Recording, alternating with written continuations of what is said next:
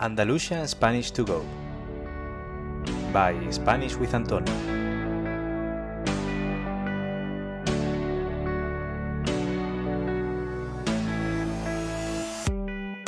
Hola a todos y a todas. ¿Qué tal? ¿Cómo estáis esta semana?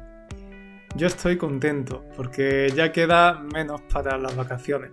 Así que estaré una semanita eh, un poco ausente, pero bueno, creo que descansar y desconectar de la rutina, aunque sea un poquito, es fundamental para nuestra salud mental y nuestra felicidad.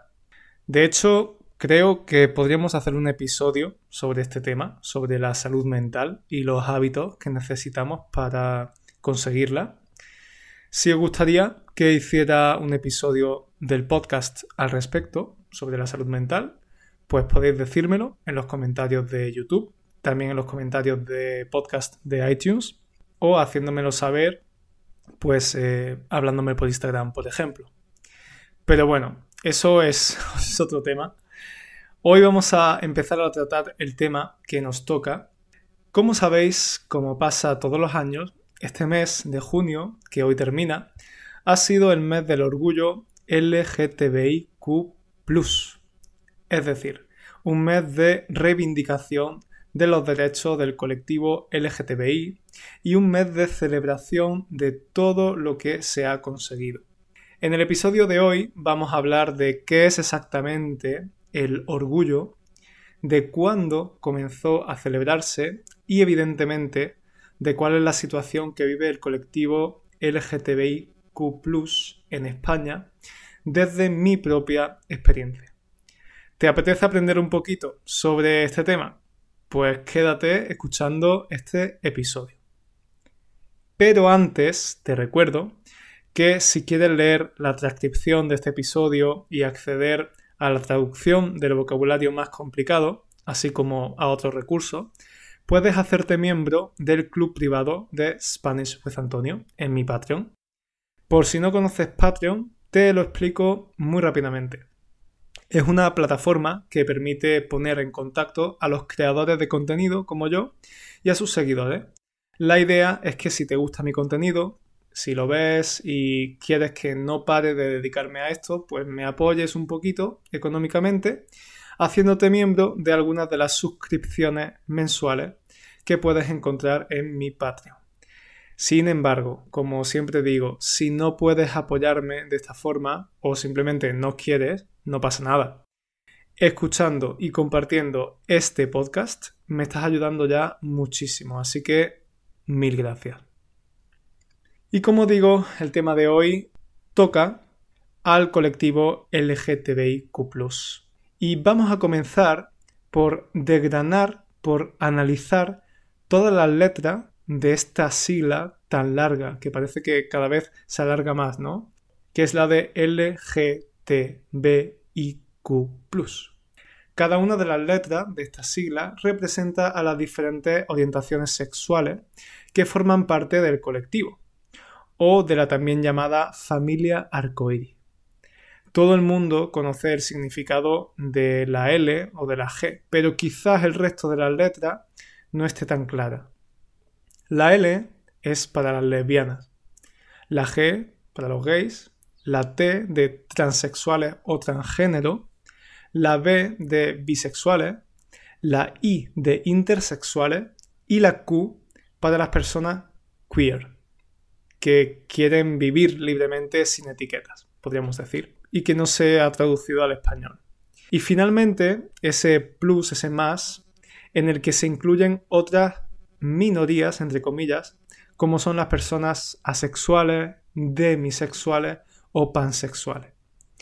No nos vamos a meter a definir qué es cada una de estas categorías, porque sería otro podcast. Pero bueno, quería dejarlo claro para empezar con un buen punto de partida. Bien, ahora que tenemos esto claro, podemos pasar a hablar sobre qué es el orgullo en sí. Lo que popularmente se conoce como el orgullo de Pride, que también decimos en inglés, realmente hace referencia al Día Internacional del Orgullo LGTBI, que se celebra todos los años el día 28 de junio, es decir, este lunes. La elección de este día específico no es fortuita, sino que se hace para conmemorar la revuelta de Stonewall, una serie de disturbios y manifestaciones contra la represión policial que sufría el colectivo y que tuvieron lugar en 1969 en Nueva York, en el desde entonces famoso barrio de Greenwich Village. Desde entonces, desde ese día, eh, en 1969, en este día, el 28 de junio, y en ciudades y países de todo el mundo, se celebran manifestaciones, protestas y marchas en las que las personas del colectivo se muestran tal y como son y celebran que el amor siempre es amor. Sin embargo, parece que el carácter festivo, alegre y colorido de esta fiesta puede confundir a la gente y hacerla pensar que este día no es más que una excusa para estar de fiesta. Bueno, pues nada más lejos de la realidad. El objetivo real de este día es mucho más profundo. Se trata de llamar la atención sobre las desigualdades que aún persisten y que sufrimos los miembros del colectivo y de reivindicar los derechos que nos pertenecen. Derechos que, desafortunadamente, no en todos los países existen. ¿Se celebra también este día en España? Pues sí, también se celebra, por supuesto. De hecho, en España, este tipo de manifestaciones empezó a surgir en 1977, unos años después del fin de la dictadura franquista. Evidentemente, estas manifestaciones se celebraban en las ciudades más grandes, principalmente en Barcelona o Madrid. Y fue justamente en Madrid, en el famoso barrio gay de Chueca, en pleno centro de Madrid, donde esta celebración del orgullo comenzó a tomar más fuerza. De hecho, a día de hoy, Madrid se ha convertido en la capital europea del orgullo siendo la ciudad europea con más asistentes, mucho más que otras grandes ciudades como Londres, París o Berlín.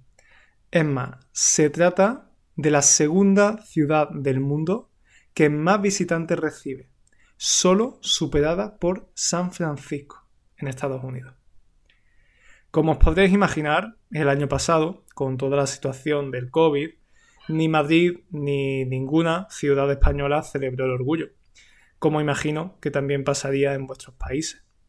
Pero por lo general, para el orgullo, Madrid se viste con los colores de la bandera arcoíris, la cual cuelga incluso de los edificios públicos y monumentos. A lo largo y ancho de la ciudad hay diferentes eventos relacionados con el tema.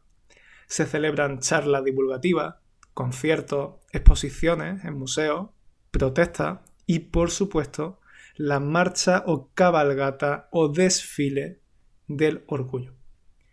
Este es el acto más importante de la jornada y del mes del orgullo. Se trata de una manifestación con carrozas y camiones que desfilan durante cinco horas por las principales avenidas de Madrid a son de los himnos LGTBI, de cantantes míticos para el colectivo, como por ejemplo la española Alaska, David Bowie, Mónica Naranjo o Lady Gaga. En las carrozas y camiones participan personajes famosos como actores, cantantes, influencers, asociaciones del colectivo, personas normales también e incluso algunos partidos políticos.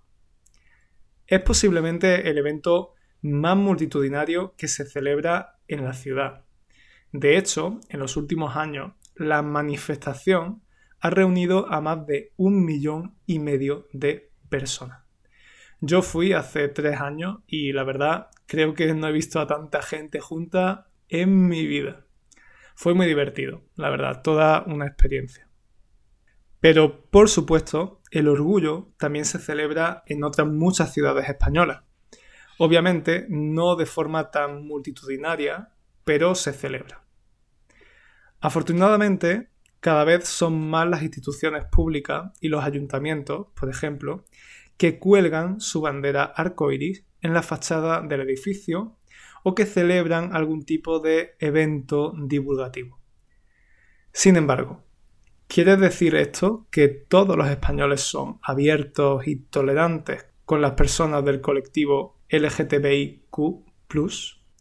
¿Acaso España ha acabado con la discriminación y las agresiones homófobas? ¿Es que no hay partidos políticos que no estén de acuerdo con estos avances? Pues justamente es de eso de lo que quiero hablaros ahora. Y además quiero hacerlo desde mi propia experiencia.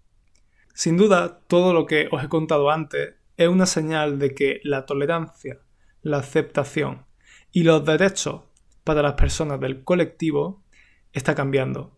Pero sería bastante iluso, bastante estúpido, pensar que ya se ha acabado con la discriminación, las agresiones, verbales o físicas, o el machismo.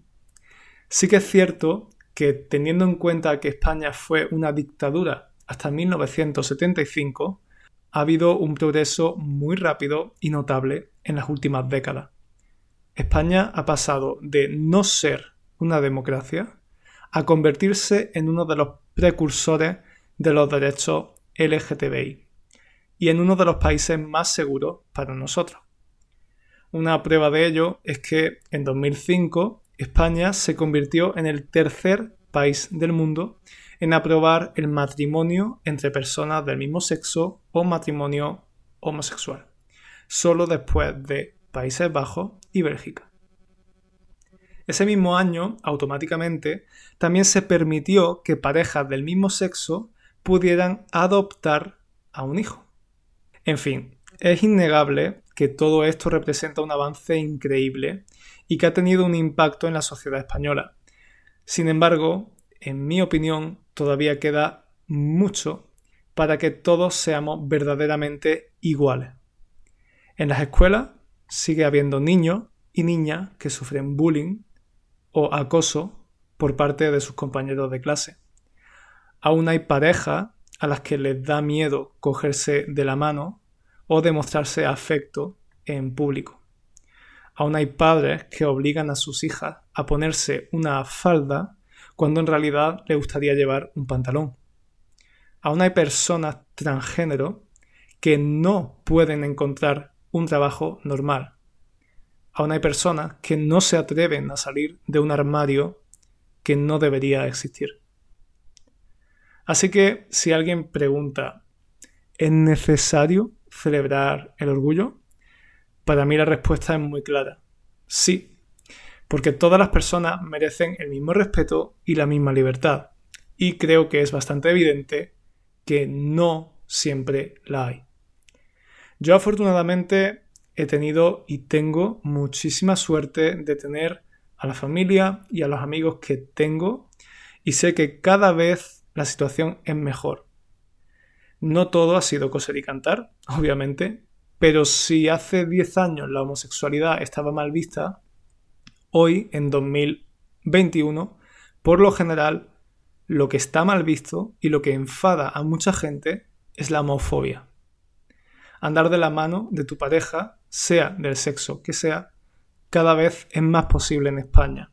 Y eso es una muy buena señal de tolerancia, apertura de mente y respeto.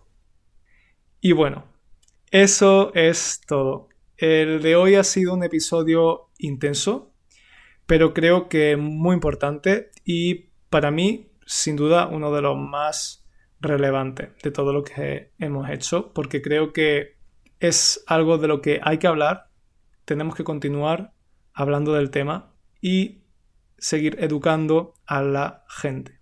Justo hoy veía un vídeo en el que decía que, bueno, el orgullo, toda esta celebración, no es para las personas del colectivo, porque las personas del colectivo ya se enfrentan con su realidad todos los días. Esta celebración es para las personas que no forman parte del colectivo, para que vean que somos visibles y que existen otras realidades, otras identidades y otras orientaciones. Así que bueno, eso es todo lo que quería deciros en este episodio. Si estáis aprendiendo español, no solo es importante que estudiéis la lengua, sino también que os familiaricéis con la cultura de un país. Y el tema de hoy forma parte de la cultura de España, sin duda. Espero que este episodio os haya gustado y ojalá que tengáis la ocasión de asistir al Día del Orgullo de Madrid o de cualquier otra ciudad para celebrar la diversidad y el respeto. Bueno, si te ha gustado este episodio, sería genial que me dejaras una valoración en la aplicación desde donde estés escuchando el podcast. Así muchas más personas podrán conocer este contenido y aprender con él como tú estás haciendo.